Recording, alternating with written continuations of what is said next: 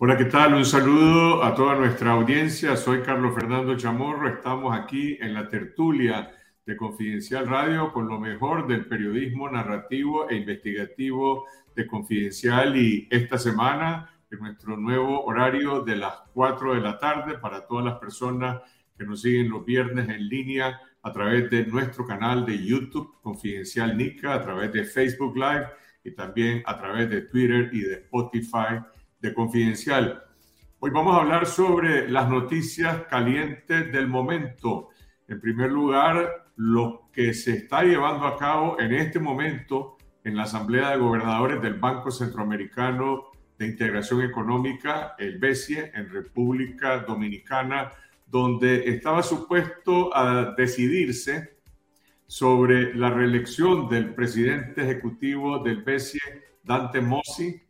el banquero hondureño que ha sido señalado de tomar partido políticamente con la dictadura de Daniel Ortega y por el otro lado de convertir esta institución de desarrollo regional en una especie de gran caja chica o gran caja grande para los intereses y necesidades de los gobiernos centroamericanos. Dante Mossi entró a esta reunión con las posibilidades de su reelección supuestamente garantizadas. Entendemos que existían por lo menos tres posiciones entre los gobernadores del BESIE en relación al futuro de Dante Mossi. Por una parte, quienes estaban a favor de su reelección, empezando por el régimen de Daniel Ortega y particularmente el gobierno de Bukele del Salvador, que eran sus principales apoyos. Había otro sector de gobiernos y representantes que demandaban su separación inmediata en el cargo y otros que lo que emocionaron fue simplemente que no se reelija Dante Mossi, es decir, que no se decidiera el día de hoy sobre su reelección, que se rechazara la reelección y que se permitiera al funcionario del BCE terminar con el periodo para el cual fue electo, que termina en noviembre, y entonces el Banco Centroamericano de Integración Económica abrirá un nuevo proceso para elegir a un nuevo presidente ejecutivo. Al final, de acuerdo a las distintas versiones que se conocen hasta esta hora, la mayoría de los representantes del Banco Centroamericano decidieron la no reelección de Dante Mossi va, por lo tanto, a culminar su periodo hasta el mes de noviembre y entonces será cuando se conozca el proceso de quiénes son los candidatos para sustituirlo en la dirección de este importante eh, banco regional. Eh, lo único que se conoce con claridad es que hasta el último momento Mossi contó con el apoyo del representante del gobierno de la dictadura de Daniel Ortega y también de Nayib Bukele. Otros gobiernos esperaron un poco que se definiera una tendencia antes de, antes de inclinarse de manera clara por la no reelección del presidente ejecutivo del BCE. ¿Qué significa esto? Eh, bueno, eh, es, una, es una acción hasta cierto punto inesperada por el respaldo y el apoyo que Mossi había venido cosechando con la mayor parte de los gobiernos de Centroamérica. Eh, a pesar de las críticas, no solamente las que se vinieron acumulando en torno al alineamiento político que ha mantenido en los últimos cuatro o cinco años con la dictadura de Daniel Ortega, a pesar de las violaciones a los derechos humanos, a pesar de las contradicciones que implica para esta institución regional apoyar a una dictadura que está violando flagrantemente los principios del sistema de integración económica centroamericano, que están basados en la democracia, están basados en la paz, que permanentemente está siendo aplastada por la dictadura de Daniel Ortega. Eh, el punto es que no solamente este tipo de cuestionamiento existía en relación a la gestión de Mossi, también había mucho cuestionamiento por el incremento de los gastos administrativos, la pérdida de la competitividad de la institución regional y por el otro lado el hecho de que este banco, eh, que tiene muchísimos recursos, eh, destina muy poco de esto a verdaderos proyectos de integración regional y más bien estos han estado en, en disposición de los requerimientos eh, casi siempre de naturaleza política de los distintos gobiernos de la región. La salida de Dante Mossi del BESIE abre eh, una expectativa de cambio en esta institución regional. Hasta dónde llegará este cambio depende del equilibrio, de la correlación de fuerzas que se establezca entre los distintos gobiernos centroamericanos y también los socios extrarregionales del banco. Pero es imposible en este momento aventurarse a hacer conjeturas sobre si este será un verdadero cambio profundo o no. Lo, único que está claro es que hay una demanda de una agenda para recuperar el camino institucional de este banco y, y separarlo de la inclinación que hasta hoy venía desarrollando como, como una institución al servicio de gobiernos autoritarios y dictatoriales y por otro lado de los intereses particulares eh, de los distintos gobiernos. Vamos a hablar más adelante con nuestro colega Iván Olivares, quien desde hace varios años le ha venido brindando cobertura periodística a, la gestión de Dante Mossi en el BESIE. Nunca hemos podido tener la oportunidad de que acceda a brindarnos una entrevista, pero tenemos mucha información sobre, sobre la que vamos a conversar eh, más adelante. Esta mañana se conoció también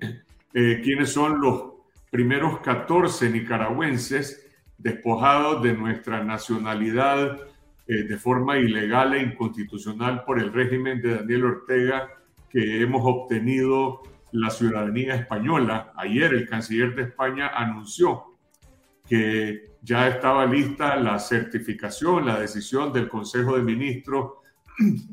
del otorgamiento de nacionalidad a los primeros 14 de una lista de 101 ciudadanos que hemos solicitado la ciudadanía española. Y hablo en, hablo en sentido de plural porque yo soy uno de los solicitantes y también una de las personas que ha obtenido la ciudadanía española. Considero que es un, es un gran gesto democrático del gobierno de España. Por supuesto, como ciudadano nicaragüense, tengo un profundo agradecimiento al gobierno de España frente a esta acción represiva de la dictadura de Daniel Ortega, España, eh, volviendo a su tradición republicana, democrática, está abriéndole las puertas a los nicaragüenses para poder tener una protección legal. Nicaragüenses seguimos siendo, nunca hemos dejado de ser nicaragüenses, pero la obtención de un pasaporte español, la obtención de un, de una, de un blindaje eh, legal, institucional,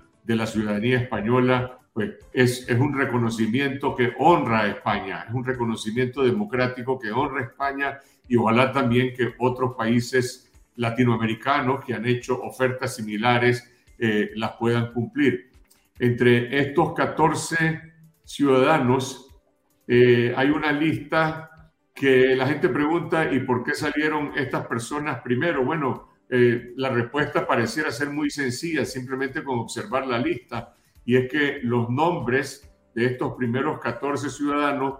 con excepción de, Gertrudis Guerrero de Ramírez, esposa de Sergio Ramírez, que es la primera que aparece en la lista, todos los demás aparecen en orden alfabético por eh, el orden de la primera inicial de sus nombres eh, Ana Margarita Vigil, Alexa Zamora, Álvaro Navarro, eh, Azalia Solís, Adolfo Román, Álvaro Leiva, Álvaro Somoza y posteriormente personas, eh, ahí está Camilo de Castro, Cristiana Chamorro, mi persona, Carlos Fernando Chamorro y Tamara Dávila, cuyo primer nombre Daisy Tamara Dávila, es decir, con D. Esperamos que en las próximas semanas, como lo ha dicho el canciller, eh, se pueda eh, avanzar en el proceso de, la notificación y del otorgamiento de la nacionalidad española al, al, resto de estas 101 personas que solicitaron la ciudadanía después de haber sido despojados de manera inconstitucional por parte del régimen, tanto personas que están en el grupo de los 222 expresos políticos que fueron desterrados a Estados Unidos, como quienes estamos en la lista de los 94 ciudadanos que fuimos despojados de nuestra nacionalidad eh, una semana después. La otra noticia que ha tenido un gran impacto en el país es el cierre de la Cruz Roja nicaragüense, de la Cruz Roja Nacional afiliada a la Cruz Roja Internacional, una organización que tiene muchísimos años de existir en Nicaragua y que es, como lo establecen los preceptos de la Cruz Roja Internacional, símbolo de servicio y sobre todo símbolo de neutralidad, de servicio a las personas que no solamente son objetos de accidentes o heridas, etcétera, sino también cuando se producen conflictos como los que se desataron en Nicaragua con la represión en 2018 eh, y 2019. Resulta que ahora el régimen, cinco años después, pretende justificar el cierre de la Cruz Roja Internacional, de la Cruz Roja Nacional, perdón, alegando de que ésta violó sus propios principios porque provocó inestabilidad y que se sumó, dicen, a una actuación que es lo que el régimen califica como un supuesto golpe de Estado, que fueron las protestas masivas que estallaron en 2018 y que provocaron una represión brutal, una masacre. Ahora la dictadura, cinco años después, viene a decir que por haber atendido a los heridos, por haber brindado asistencia, la Cruz Roja provocó un estado de inestabilidad y zozobra. Eh, la, la, respuesta a este acto irracional está en el siguiente paso que adoptó el régimen. No solamente cerró la Cruz Roja, sino que creó ahora una Cruz Roja gubernamental, que es la antítesis o un contrasentido total con la razón de ser de la Cruz Roja. La Cruz, la Cruz Roja no es una institución de los gobiernos, es una institución autónoma porque debe ser una institución neutral para brindar sus servicios en todo este tipo de situaciones. Bueno, el gobierno ahora inventó su propia Cruz Roja orteguista, sandinista, gubernamental, como le quieran llamar, que es todo lo contrario de lo que representa la Cruz Roja. Hay que recordar que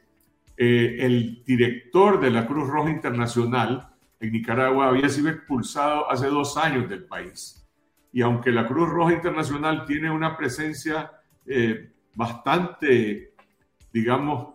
con un perfil muy bajo en Nicaragua, aún sigue estando en el país, tiene muy poca actividad, nunca pudo entrar a las cárceles del Chipote los representantes de la Cruz Roja Internacional. Y sin embargo, ahí está, el gobierno no ha terminado con la Cruz Roja Internacional, pero prácticamente está eh, anulando las condiciones de la Cruz Roja Nacional para seguir funcionando como una institución eh, símbolo de neutralidad. Y por otro lado,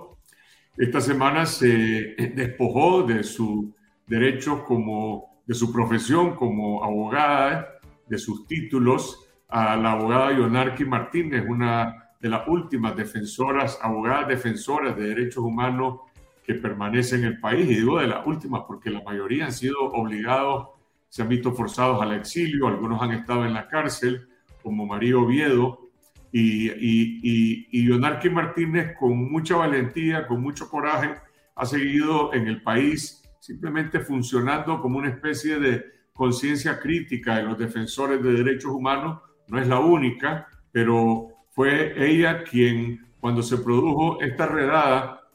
del 3 de mayo, en la que más de 50 personas fueron capturadas una noche y llevadas posteriormente a un juicio express en la que les inventaron ahora un estatus de supuesta libertad condicional porque tienen que reportarse contra con la policía y por lo tanto no están en libertad, ha sido Leonarque Martínez quien ha brindado la documentación más completa de esta situación, de manera que claramente es un acto de venganza, es un acto de, de represalia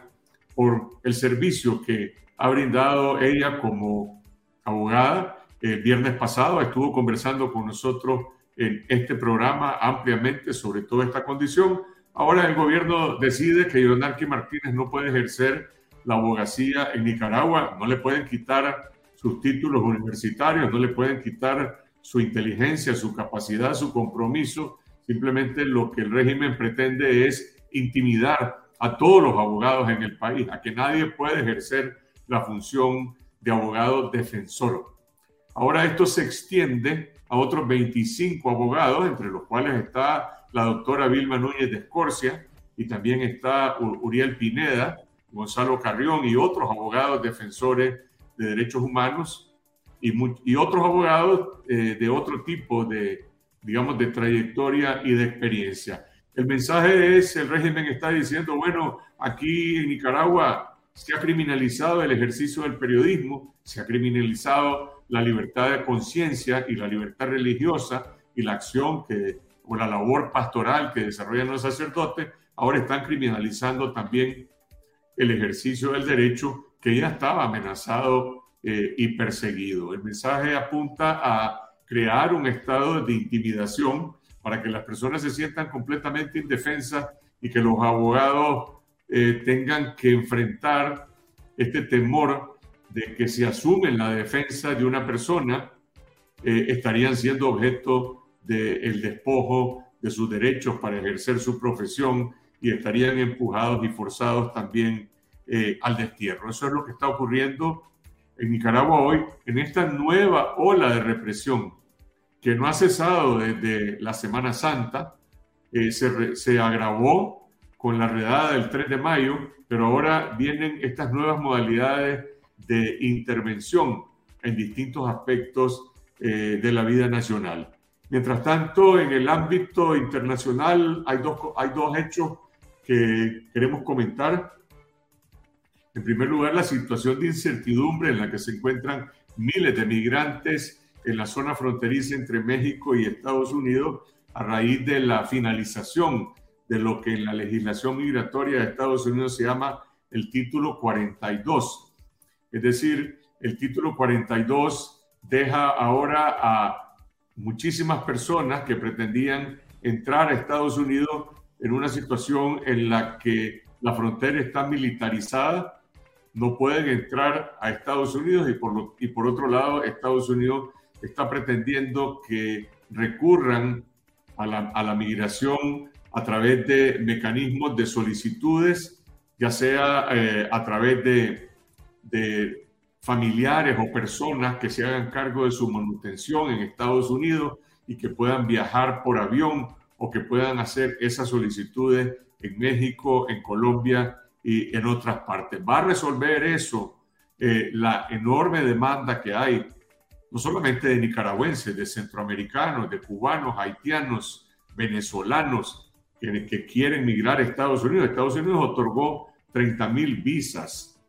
una disposición de 30 mil visas para personas originarias de estos cuatro países que he mencionado, pero hay también migrantes de muchísimos otros países. De manera que la presión que todavía se mantiene en este momento en la zona migratoria, en, en la zona fronteriza, perdón, entre México y Estados Unidos, eh, es también una crisis que no tiene en este momento eh, una solución. Y por último, queremos condenar eh, la presión, la represión y la persecución de parte del gobierno de Guatemala, de Alejandro Yanmatei, contra la prensa independiente de Guatemala y particularmente contra el diario El Periódico, cuyo director, José Rubén Zamora, está preso, enfrentando un juicio en el cual prácticamente todos sus abogados han sido obligados a renunciar. Siete abogados han pasado por la defensa de José Rubén Zamora y prácticamente se está teniendo que defender solo en un sistema que no le brinda ninguna protección y ninguna garantía. El periódico, a raíz del encarcelamiento de José Rubén Zamora y la intervención de sus cuentas, tuvo que cerrar eh, la edición impresa del periódico y tuvo que liquidar a casi el 70%, 80% de su personal, porque no, porque no podía operar como, como diario y básicamente se concentró en la elaboración de su edición digital. Esta mañana se ha conocido el anuncio de que también va a cerrar la edición digital del periódico eh, en los próximos días. Entiendo que a, a inicios de la próxima semana, lo cual es un golpe demoledor para para la sociedad civil en Guatemala, es un golpe demoledor para la prensa guatemalteca, porque lo que esto significa es que eh, el, el, gobierno de Alejandro Yamatei está logrando lo que inicialmente se ha propuesto con esta campaña de persecución contra José Rubén Zamora, y es silenciar un medio de comunicación. Bueno, si el periódico no puede circular porque tampoco tiene recursos económicos para poder mantener una operación digital, que es el gran dilema que enfrentamos todos los medios de comunicación que estamos en el exilio, que estamos enfrentando una situación de persecución, porque hay una criminalización también eh, en torno al sector privado y en torno a los anunciantes privados. Si el, si el, si el periódico cierra su edición digital, que es el anuncio que ha hecho dramáticamente el día de hoy, pues el único ganador de esto será el régimen de Alejandro Yamatei en Guatemala. Ojalá que este, este campanazo de alerta sobre el inminente cierre del periódico en Guatemala pueda generar acciones de solidaridad, de apoyo y por el otro lado de condena al régimen de Yamatei que permita restablecer espacio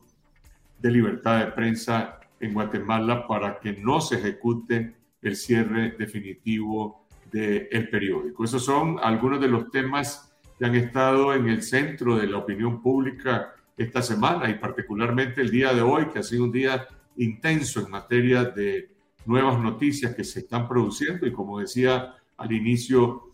de este comentario, todavía a esta hora no tenemos eh, la última información en relación con lo que está ocurriendo en la Asamblea de Gobernadores del Banco Centroamericano de Integración Económica. Solo sabemos que ya es un hecho que en esta, en esta reunión no se acordó la reelección de Dante Mossi, por lo tanto eh, ha habido una decisión de eh, el Banco Centroamericano de no reelegir a Dante Mossi y posponer hasta para el mes de noviembre, diciembre, la elección de un nuevo presidente del Banco Centroamericano de Integración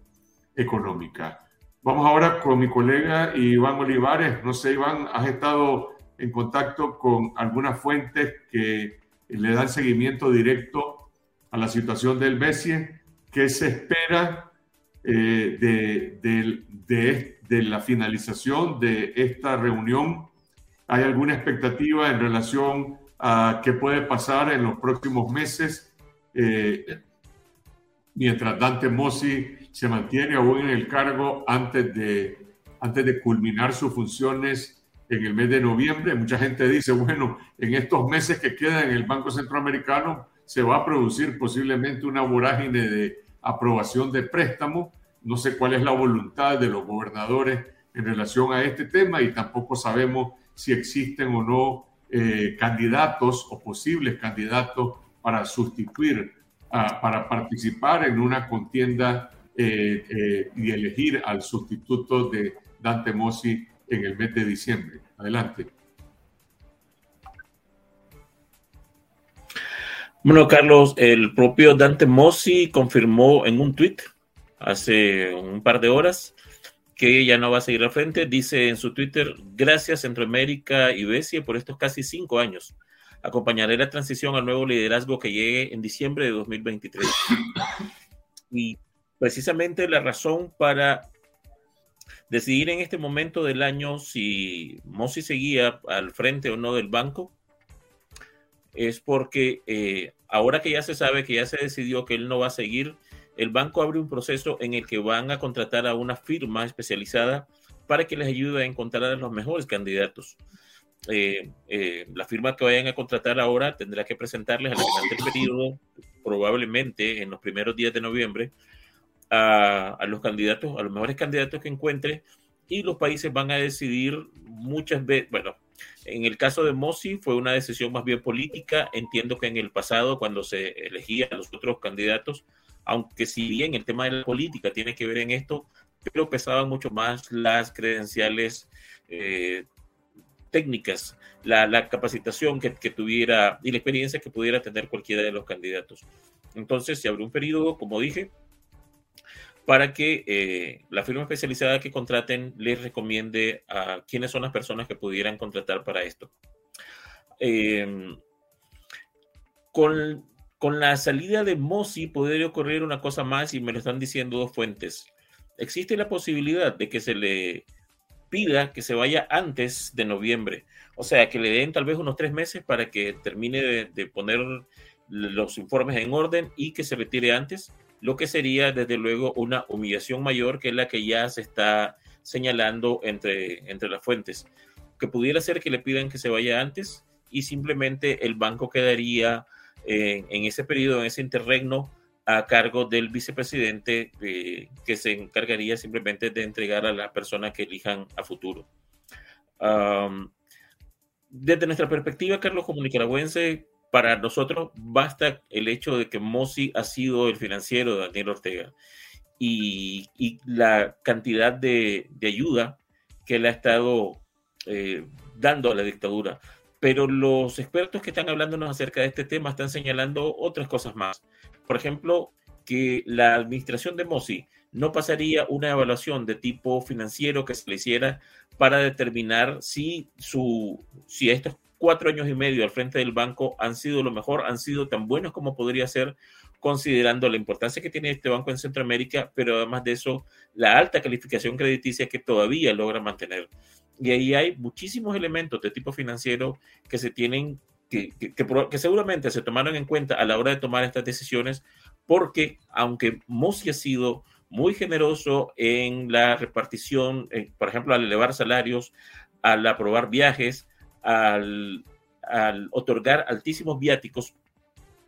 eh, sí se está diciendo de que él no ha hecho un buen trabajo al frente del banco, de modo que al evaluar los indicadores financieros del banco, hay muchísimos de ellos que están muy deteriorados y eso es suficiente razón para que este señor no siguiera al frente del banco.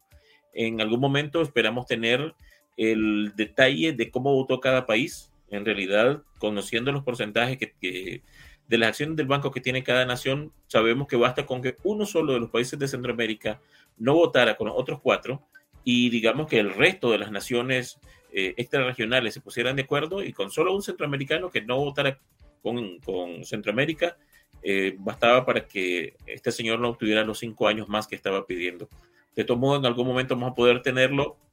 en algún momento vamos a poder tener eh, este dato y se lo vamos a compartir. Quizás, quizás, ahorita estamos escribiendo la segunda nota que vamos a publicar al respecto y quizás para mañana nosotros podamos darles el detalle de quién votó a favor y quién no le quiso dar más tiempo de permanencia a Mossi al frente del Banco Centroamericano de Integración Económica.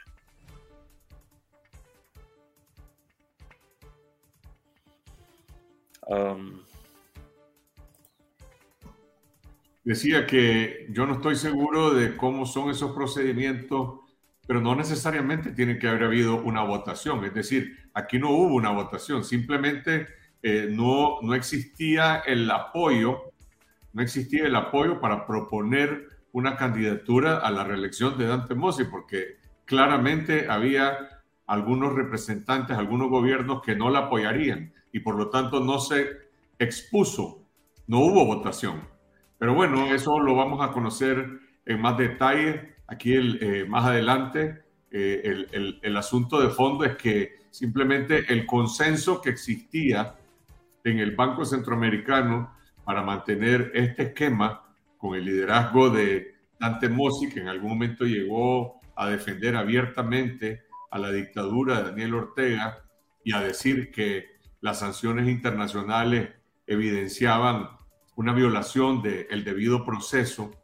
eh, para la dictadura, cuando en Nicaragua no existe ninguna clase de ley, ninguna clase de debido proceso, cuando hay eh, presos políticos y las situaciones que hemos estado describiendo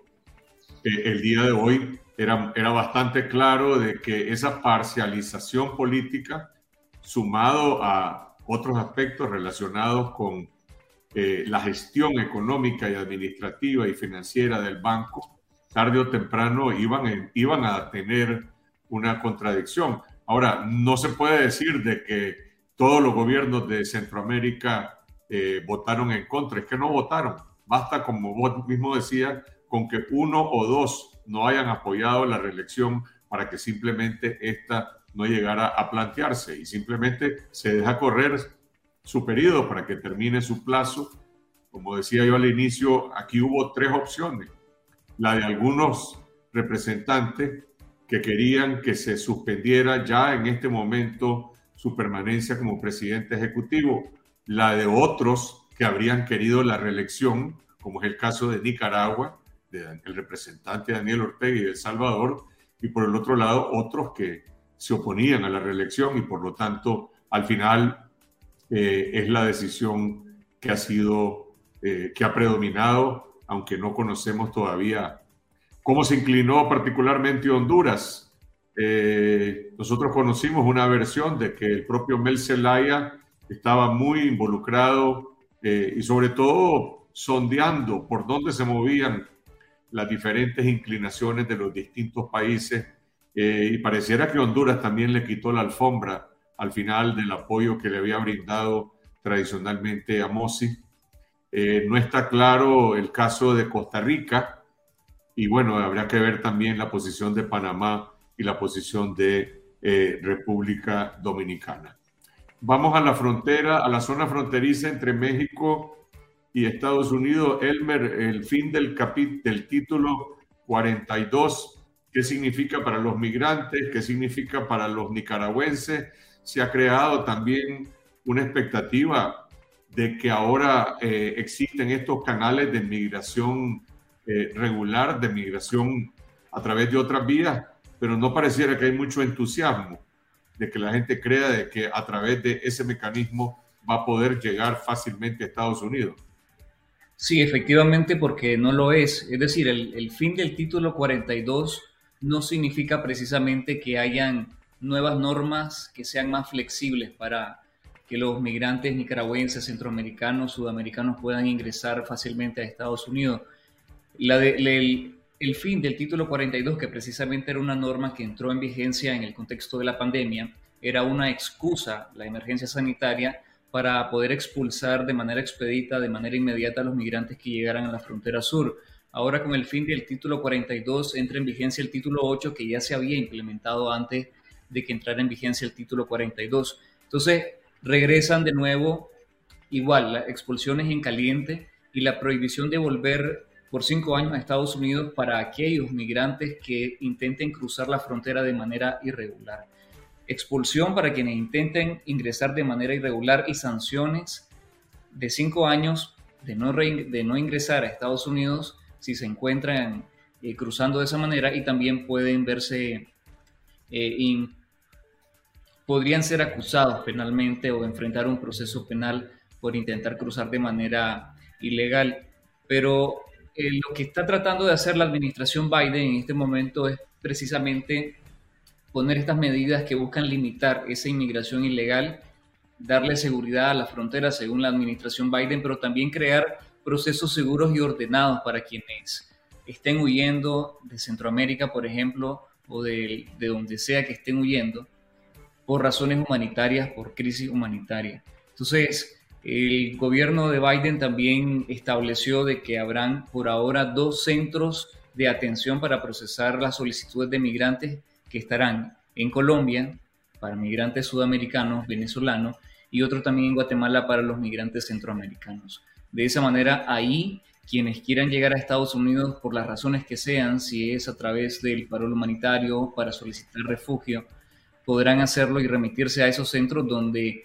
la idea es precisamente darles una atención segura, que eviten enfrentarse a esa travesía por México para llegar a Estados Unidos y además de eso puedan ingresar a Estados Unidos de manera, de manera regular.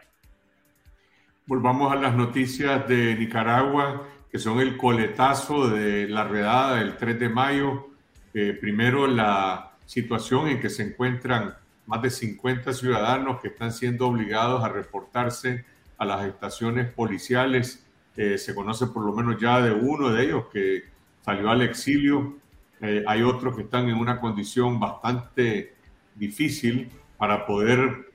vivir con alguna normalidad. Quiere decir, quiero decir, para ir a para ir a un trabajo regularmente y al mismo tiempo tener que ir a reportarse a la policía, además de manera arbitraria, por porque no han cometido absolutamente ningún delito. Pero a esto se agrega ahora el hecho de que hay una eh, agresión, hay un ataque frontal contra los abogados en el país, contra los defensores de derechos humanos, contra los defensores, contra las personas que ejercen la función de defensores en los procesos judiciales porque están siendo despojados de su título para poder ejercer como representantes legales de acuerdo a las normas que regula eh, la Corte Suprema de Justicia. Y por último, la cancelación de la, de la Cruz Roja Nacional, eh, que la verdad que explotó como una sorpresa, no porque el régimen no sea capaz de cualquier cosa, sino porque han transcurrido cinco años y ahora saca de la manga el régimen de que la Cruz Roja Internacional supuestamente violentó sus propios principios durante la crisis de, de, abril de 2018. Octavio, ¿cuál es la situación en que se encuentran los ciudadanos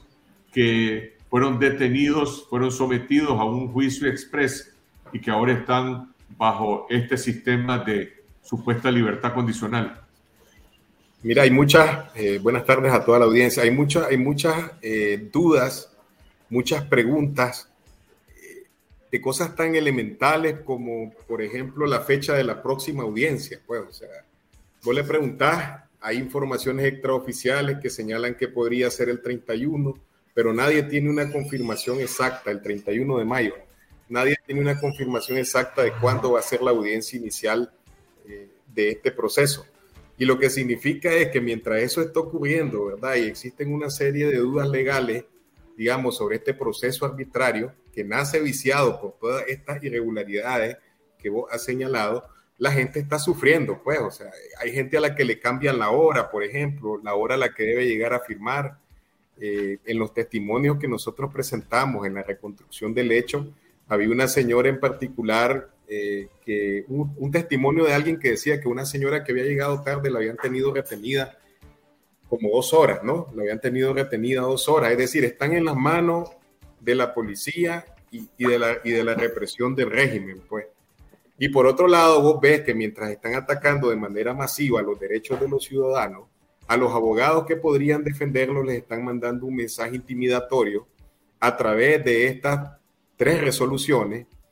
Una resolución donde suspenden definitivamente a la abogada Yonarquis Martínez, que ha sido una defensora consistente de los derechos de los ciudadanos desde hace más de una década. Y por otro lado, la de los 25 abogados que hacían parte del grupo desnacionalizado de Ortega en febrero. 15 que pertenecían a los desterrados y de estos últimos 10 al grupo de los 94 desnacionalizados, en una serie de decisiones igual de arbitrarias como todo lo que estamos describiendo y subordinadas al Poder Ejecutivo. Hoy Gonzalo Carrión a mí me decía que en esto, igual que, en, que, cuando los desnacionalizaron, no se siguió ni un, ni un proceso, ni un debido proceso, no se les mandó a preguntar, ni nada. Esas decisiones además fueron tomadas casi al filo del mediodía del 11 de mayo, me refiero a la de los 25 abogados, y fueron comunicadas hasta las 8 de la noche, lo que demuestra una vez más el estilo poco eh, transparente y, patán pues de la administración que, rige, que rige el Estado. el Consejo Nacional de Administración de Justicia, que es el que toma la decisión, incluso dice con todas las letras que ellos, por haber perdido su nacionalidad, pierden sus derechos, ¿no? Y que no pueden seguir ejerciendo como abogados. Eh, y citan las sentencias, digamos, a través de las cuales desnacionalizaron tanto a los desterrados políticos y a los, al grupo de los 94. Entonces, esto es, Carlos, una continuidad de la política de represión con un mensaje intimidatorio a los abogados, mientras la población está en una situación lamentable, pues. Porque la mayoría, la mayoría de estos abogados, y vamos a hacer la diferencia con Yonarqui y la diferencia con la doctora Vilma Núñez de Escorcia, quien se encuentra en Nicaragua, la diferencia de estos otros 24 serían que casi todos o todos están fuera del país por circunstancias, porque fueron desterrados, porque se han visto obligados a exiliarse, de manera que no están ejerciendo labores de defensores en Nicaragua. Y por lo tanto, el mensaje apunta a decirle a cualquier otro abogado que mañana un ciudadano puede requerir y le dice, necesito que usted me brinde un servicio legal para defenderme, ya sea en un caso civil, en un caso penal o en cualquier caso, va a decir el abogado, pero es que si yo, si yo concurro a ejercer una labor de defensa, pues el gobierno, eso ya está criminalizado por el gobierno. Y por, lo, y por lo tanto estamos entrando en un terreno en el que prácticamente se anula ese trámite, porque es un trámite. Todo el mundo sabe que al final los jueces deciden lo que les ordenan. Los fiscales y los policías son parte de una misma maquinaria pero esa formalidad de que hay un derecho a la defensa es lo que se está anulando con, con estas acciones eh, intimidatorias en las que el gobierno declara y dice, este no es abogado, pues aunque tenga un título, porque el gobierno lo decidió así. No, así es, tal como lo estás diciendo. Además, esas formalidades las van perdiendo en todos los procesos que vamos eh, revisando, ¿no? O sea, cuando uno revisa, por ejemplo, esto del 3 de mayo, a los 30 ciudadanos que acusaron, eh, vos te das cuenta que las acusaciones tienen entre dos y cuatro páginas, pues las que, las que introdujeron casi a la misma hora que estaban capturando a los ciudadanos. Es decir, más bien ves pues, al aparato del Estado trabajando coordinado para reprimir bajo las órdenes de Ortega. Pues eso es lo que estamos viendo. Y por otro lado, ves a los ciudadanos desesperados, a su familia, a mí me conmovió mucho el testimonio de, del abogado Yonarqui, donde ya contaba de que comenzó a recibir llamadas de los familiares desesperados, desesperados porque no sabían dónde estaban sus familiares, les pedían averiguar qué había pasado con ellos. Eh, pues eso es terrorismo de Estado, Carlos, es la única definición eh, que les cabe y es un terrorismo de Estado eh, dirigido por la pareja dictatorial por último, el cierre de la Cruz Roja Nacional y la creación de la Cruz Roja Gubernamental, o la Cruz Roja Sandinista, o la Cruz Roja eh, Orteguista. Eh, es algo que se esperaba en la Cruz Roja de que iba a ser cancelada de un momento a otro. Yo, yo creo que no. Yo particularmente. muy poco probable. A mí me parece que pues, la dictadura tiene una lista de una serie de cosas que va a hacer y la Cruz Roja nicaragüense estaba ahí, dentro de esa lista, no había sido una prioridad antes, pero es precisamente esa, eh, ese interés del régimen de tratar de desarticular cualquier tipo de organización civil, todo aquello que esté eh, fuera de, de, su manipulación y de su control y de su gestión. Y el lenguaje que usa es el mismo, el lenguaje orwelliano de que dice que la Cruz Roja Nicaragüense faltó a sus principios, pero ¿cuáles son los principios a los que faltó? Cumplió a sus principios, que es precisamente atender una crisis eh, humanitaria, atender a heridos, entender a, atender a personas que estaban en ese momento siendo reprimidos, siendo eh, agredidos de manera violenta por el, en ese caso, pues en el gobierno, pero la Cruz Roja Nicaragüense atendió a quien necesitaba ser atendido, fuera alguien que estaba protestando fuera alguien igual que estuviese reprimiendo y que hubiese salido herido dentro de, de, ese, de esa represión. Pero bueno, finalmente ese es el lenguaje de la dictadura, llamarle paz a la guerra y guerra a la paz, y, precisamente a lo que faltó realmente la Cruz Roja fue precisamente sumarse a, a, la orden de Ortega y de Murillo de no atender a las víctimas de la represión como así lo ordenó la ministra de Salud en su momento a todo el, sistema de salud público. La Cruz Roja actúa con humanismo y neutralidad, como dice su, su lema. Ellos son neutrales, en este caso lo que están es para aliviar el dolor de las personas que están necesitando de, su apoyo, de su auxilio, de su cuidado, pero no se fijan si, pues, porque no lo deben hacer, si este herido, si esta persona en necesidad es de un bando o de otro. Ellos ven solamente una persona que está sufriendo y se concentran en atender a esa persona. Y bueno, si lo hemos visto expulsando embajadores, cerrando relaciones con el Vaticano, con la OEA, pues ya no debe sorprendernos que lo hicieran con una institución con tanto prestigio global como la que tiene la Cruz Roja o Media Luna Roja en los países árabes. Además, ellos se desnudan por sí mismos, ¿no? O sea, cuando ellos plantean en la exposición de motivos, ¿verdad? Que, que meten a la asamblea, ahí dejan claras sus motivos. Más bien la pregunta yo la miraría al revés.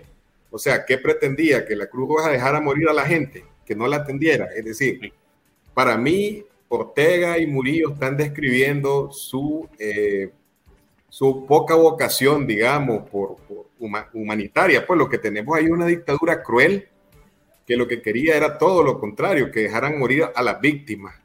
¿sí? Entonces, esa, para mí, esa declaración que ponen en la exposición de motivos es una declaración per se de cómo actúan ellos de una manera criminal. Y es lo mismo que vos ves en los juzgados, es lo mismo que ves en,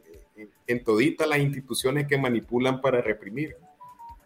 A mí me decía una de las víctimas en lo del 3 de mayo, por ejemplo, me decía, mira, eh, a mí me presentan, dice, a, esto es el, este es el que te va a defender. Ya, este es el abogado, el abogado, el defensor público, pues este es el que te va a defender. Doctor, ¿tiene, tiene, tiene tiempo usted para hablar conmigo? espérese, estoy ocupado. Es decir, ni siquiera eso, o sea, no tienen, no tienen eh, el mínimo de sensibilidad, llegan a cumplir una orden partidaria y eso lo ve en todo. ¿sí? Eso es lo que quería el régimen, pues ahí lo están diciendo ellos de manera clara, creo yo, en esa comunicación de la Cruz Roja. Hay otra noticia que publicó Confidencial esta semana que ha tenido, eh, ha dado mucho que hablar entre la gente eh, sobre el incremento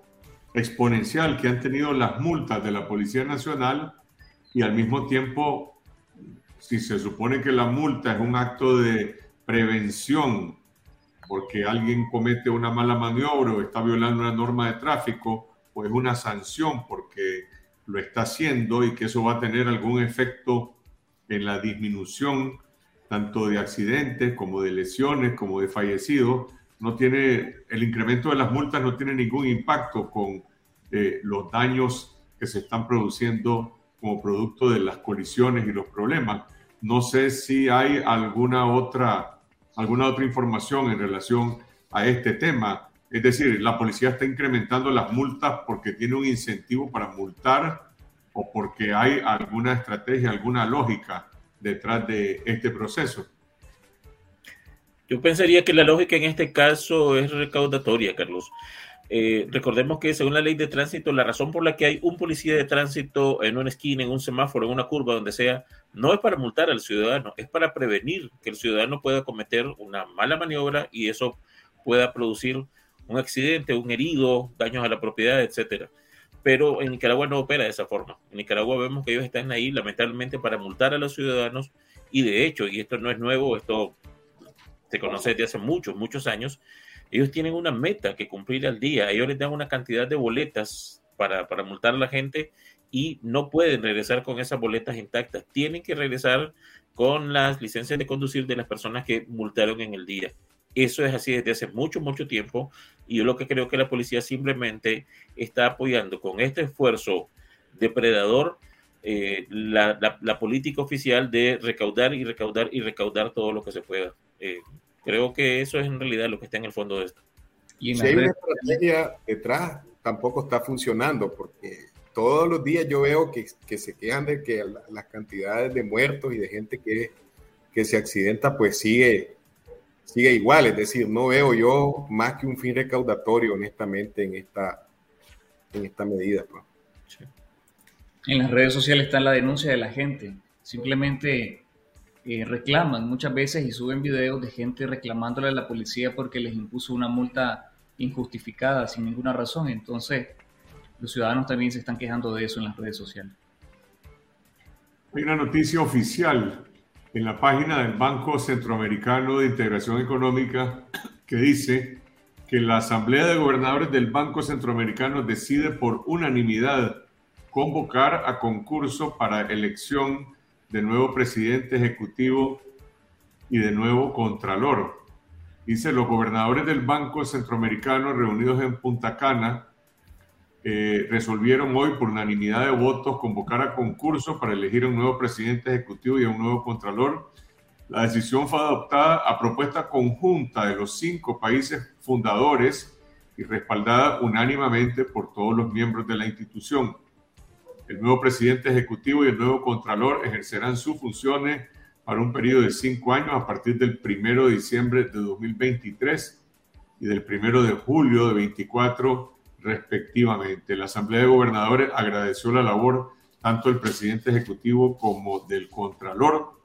y acordó dar seguimiento a los procesos de concurso que se ejecutarán, así como garantizar la gobernanza y la estabilidad institucional. Esa es no la última palabra, es como la penúltima palabra en relación a lo que ha sido eh, la jornada de hoy en el Banco Centroamericano. Todavía hay muchas cosas que no conocemos sobre cómo se llegó a ese punto de establecer, de cambiar de el consenso existente antes de la reunión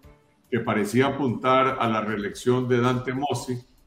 y, y por otro lado el hecho de que un país o quizás dos países lograron darle vuelta a esa situación y por lo tanto crear un nuevo consenso por la no reelección y abrir el camino para la elección de un nuevo presidente ejecutivo.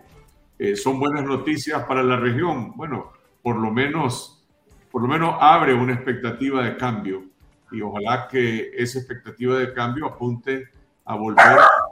los fueros institucionales del Banco Centroamericano y por una administración eh, que sea más transparente y que no esté alineada políticamente con la dictadura, que se someta a los principios del sistema de integración centroamericana y, por el otro lado que, que, pueda responder a las expectativas y las necesidades que tienen